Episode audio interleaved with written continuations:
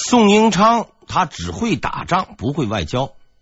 于是呢，这个皮球被踢过来踢过去，几个回合之后，这个光荣而艰巨的使命被交给了兵部尚书石兴。石兴也没办法，他是国防部部长，连老本行都不在行，搞外交那更是抓瞎。但他是一把手，关键时刻那是要背黑锅的。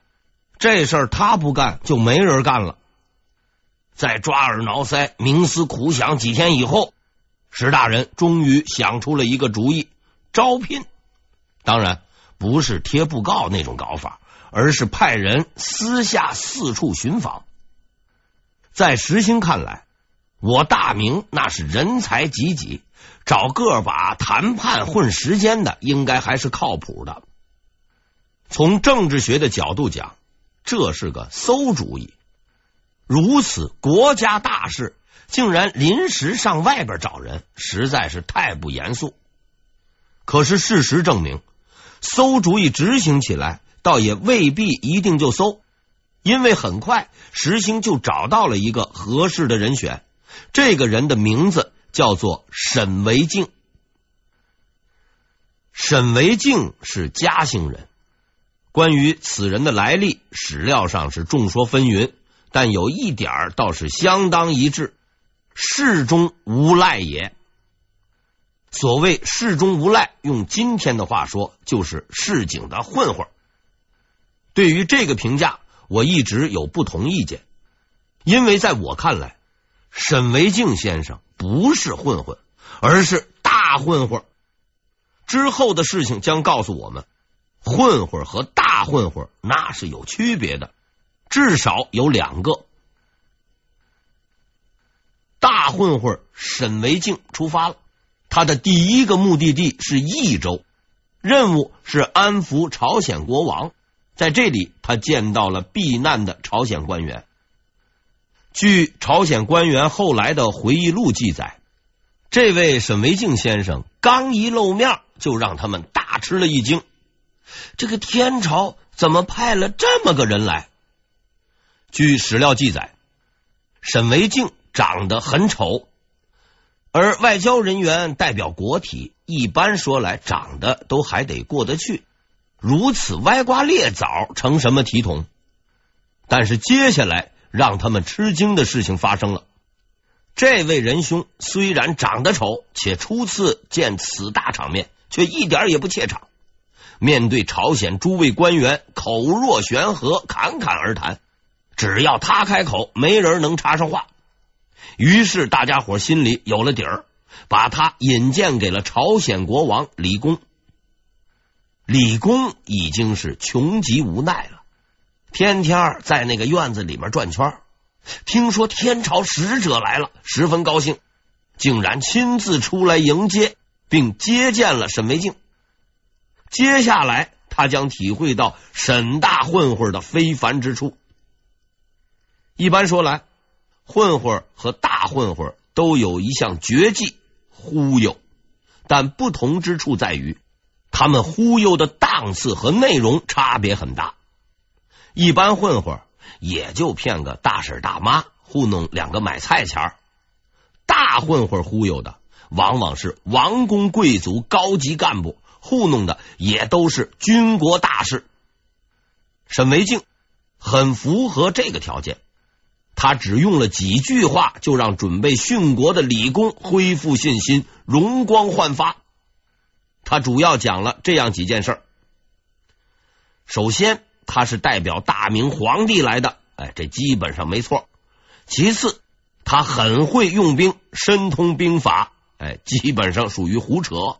然后，他希望朝鲜国王不要担心，大明的援兵很快就到，哎，确实如此。他说，大明的援军有七十万人，嘿，就是七百万，他也敢说。在谈话的最后，他还极其神秘的表示，和平是大有希望的，因为他和平秀吉，也就是丰臣秀吉的关系很好，是铁哥们儿。哎呦，我真的没话说了。他要是和丰臣秀吉双方摊开了谈，没有解决不了的事儿。每当我觉得人生过于现实时，经常会翻开这段史料，并感谢沈维敬先生用他的实际行动，让我真正领略了忽悠与梦想的最高境界。综合分析此人的背景，嘉兴人，会说日语，还干过进出口贸易，也就是走私，当过混混。我们大致可以推断出，他可能和倭寇有过来往，出过国。估计呢，也到过日本，没准儿也有几个日本朋友。当然，说他认识丰臣秀吉，那就是胡扯了。人家无论如何也算是一代豪杰，日本的老大级人物，不是那么容易糊弄的。但是李公信了，不但信了，而且还欣喜若狂，把沈维敬看作是救星，千恩万谢。临走了，还送了不少礼品以示纪念。话说回来，朝鲜也有精明人，大臣柳成龙就是一个。这位仁兄搞了几十年的政治斗争，也是个老狐狸了。他觉得沈维敬满嘴跑火车，是个靠不住的人。但这兄弟偏偏还就是明朝的外交使者，不服都不行。想到自己国家的前途竟然要靠这个混混去忽悠，包括柳成龙在内的很多明白人都对前途充满了悲观。十几天以后，沈维敬又来了，这次他的任务更加艰巨，和日本人谈判，让他们停止进攻。李公没有在社会上混过，自然那就好忽悠。可是这日本人就不同了，能出征朝鲜的都是在国内摸爬滚打过来的，且手握重兵，个个那都不是省油的灯。所以在柳成龙等人看来，这根本就是不可能完成的任务。但是事实证明，这是一个不太靠谱的世界。正如那句流行语所言：“一切皆有可能。”万历二十年九月，沈维敬再次抵达益州，准备完成这个任务。作为国王指派的联络使者，柳成龙饶有兴趣的想知道，这位混混准备凭什么挡住日本人？忽悠？事情似乎和柳成龙预想的一样。沈维敬刚到，就提出要先和日军建立联系。而他已经写好了一封信，准备交给占据平壤的小西行长，让小西行长停止进攻，开始和谈。这是个看上去极为荒谬的主意。且不说人家愿不愿意和谈，单说你怎么建立联系，谁去送这封信？你自己去？沈维敬道：“当然不是我去。”他派了一个家丁。背上他写的那封信，快马奔进了平壤城。所有的人都认为这注定是肉包子打狗，一去不回。除了沈维敬外，一天之后，结果揭晓，沈维敬胜。这位家丁不但平安返回，还带来了小西行长的口信，表示愿意和谈。然而，这个问题并没有完全解决。因为这位小西行长同时表示，他虽然愿意谈判，却不愿意出门。如要和平，请朝鲜和大明派人上门面议。想想也对呀，现在主动权在人家手里，说让你去，你还就得去。柳成龙这回高兴了，沈维静，你就吹吧，这次你怎么办？派谁去？然而他又一次吃惊了，因为沈维静当即表示：“谁都不派，我自己去。”包括柳成龙在内的许多人都惊呆了。虽说他们不喜欢这个大忽悠，但有如此胆量还是值得佩服的。于是大家纷纷进言，说这样太危险，你呀最好不要去。就算要去，也得多带几个人，好有个照应。沈维敬呢，却哈哈一笑，哈哈哈哈哈哈！我带个随从去就行了，要那么多人干嘛？大家想想，倒也是，带兵去也是白搭。军队打得过人家，咱也用不着躲在这儿了。不过为了方便，您还是多带几个人上路吧。当然，这个所谓方便，真正的意思是，如果出了事儿，多几个人好收尸。于是，在众人的注视中，沈维敬带着三个随从，向着平壤城走去。朝鲜的诸位大人们又一次达成了两点共识：第一，这个人很勇敢；第二，他回不来了。但是沈维敬却不这么想。作为一个混混，他没有多少爱国情怀。同理，他也不做赔本的生意。之所以如此自信，是因为在他的身上有着大混混的另一个特征：随机应变，能屈能伸。关于这一点，有个生动的范例：曾盘踞山东多年的著名军阀张宗昌。就有着同样的特性。这位仁兄俗称三不知啊，不知兵有多少，不知钱有多少，不知老婆有多少。当年由混混起家，后来混到了土匪张作霖的手下，变成了大混混。有一回，张作霖派手下第一悍将郭松龄去张宗昌那儿整顿军队。这位郭兄不但是张大帅的心腹。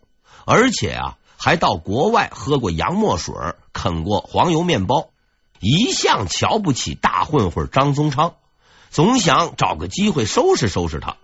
结果一到地方，不知张混混哪根筋不对，应对不利，竟然得罪了郭松龄。这下就不用客气了，郭大哥虽然是个留学生，骂人的本事倒也没丢，手指着张大混混，张口就来。我怎么你娘？在很多人的印象中啊，军阀应该是脾气暴躁、杀人不眨眼。遇此侮辱，自当拍案而起，拔剑四顾。然而关键时刻，张宗昌却体现出了一个大混混应有的素质。他当即回答道：“你要是怎么俺娘，那你就是俺爹了。”说完，还给郭松龄跪了下来。我记得他比郭兄至少大一轮。哎，这就是大混混的本领。他后来在山东杀人如麻，作恶多端，那是身；而跪郭松龄认干爹就是屈。沈维敬就是一个大混混，在兵部官员、朝鲜国王的面前，他屈了。而现在。正是他伸的时候。小西行长之所以同意和谈，自然不是为了和平，他只是想借此机会摸摸底儿，顺便吓唬明朝使者，显显威风，用气势压倒对手。于是他特意派出大批军队于平壤城外十里列阵，安排了许多全副武装的士兵，手持明晃晃的大刀和火枪。决定给沈维敬一个下马威。柳成龙也还算是个厚道人，送走沈维敬后，感觉就这么了事不太好，但要他陪着一起去，他倒也不干。于是他带人登上了平壤城附近的一座山，从这里眺望平壤城外的日军，除了平复心中的愧疚以外，还能再看沈维敬最后一眼。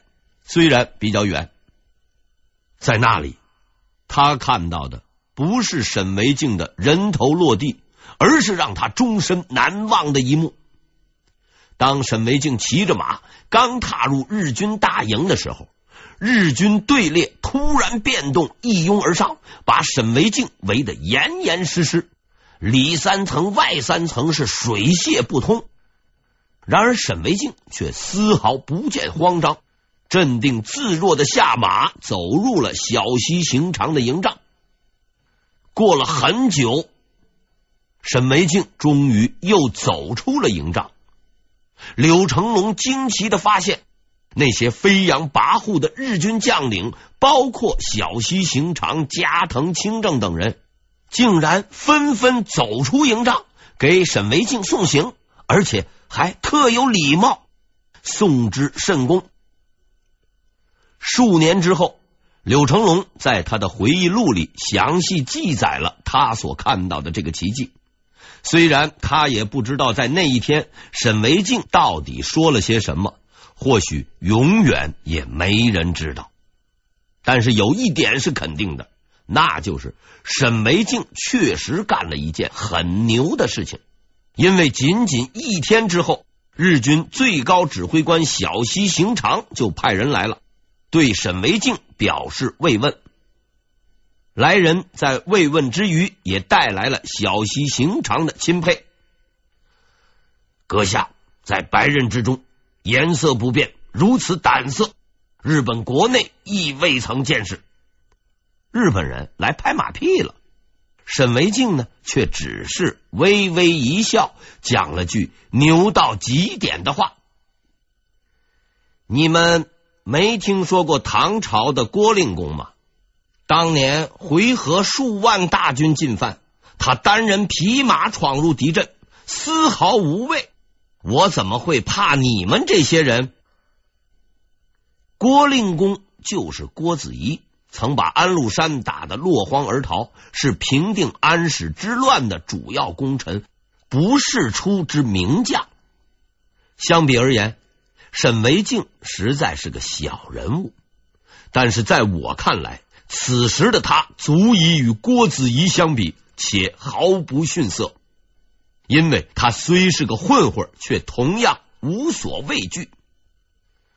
马屁拍到马腿上，望着眼前这位大义凛然的人，日本使者手足无措，正不知该说什么呢，却听见沈惟敬说道：“多余的话不用再讲，我会将这里的情况。”回报圣皇，也就是万历，自然会有处置。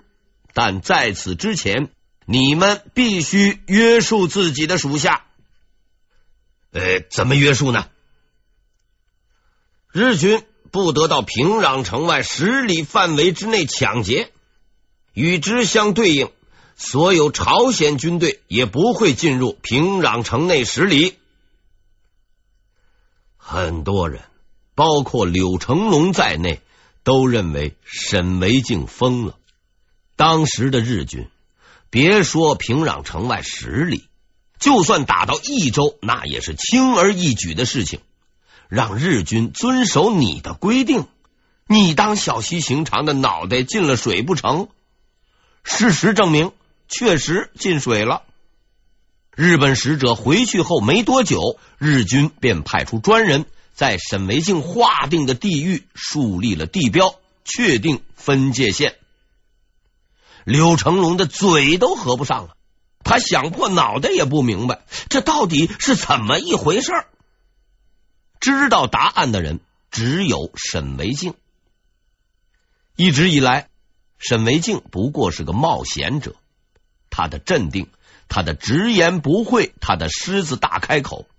其实全都建立在一个基础上：大明。如果没有后面的那只老虎，他这头狐狸根本就没有威风的资本。而作为一个清醒的指挥官，小西行长很清楚，大明是一台沉睡的战争机器。如果在目前的局势下，贸贸然与明朝开战，后果是不堪设想。必须稳固现有的成果，至于大明，那是迟早的事儿。万历二十年（一五九二年）十一月二十八日，沈惟敬再次来到朝鲜。这一回，小西行长终于亮出了他的议和条件：以朝鲜大同江为界，平壤以西全部归还朝鲜。为表示自己和谈的诚意，他还补充道：“平壤城已交还朝鲜，我军只占据大同江以东足矣。”最后，他又顺便拍了拍明朝的马屁：“幸好天朝，就是指明朝，幸好天朝还没有派兵来，和平已经实现，我们不久之后就回去了。”跑到了人家的家里。抢了人，放了火，抢了东西，然后从抢来的东西里挑一些不值钱的，还给原先的主人，再告诉他，其实我要的并不多。这是一个很不要脸的人，也是一个很不要脸的逻辑。但沈维静似乎并没有这样的觉悟，他本来就是个混世的，又不能拍板。于是他连夜赶回去，通报了日军的和平条件。照这位沈先生的想法，所谓谈判就是商量着办事，有商有量，和买菜差不多。你说一斤，我要八两，最后九两成交。虽然日本人的条件过分了点，但只要谈，还是有成功的可能。但当他见到宋英昌的时候，才知道。自己错了，因为还没等他开口，宋侍郎就说了这样一段话：“你去告诉那些倭奴，如果全部撤出朝鲜，回到日本讲和是可以的；但如果占据朝鲜土地，哪怕是一县一村，都绝不能和。”完喽，完喽，完喽！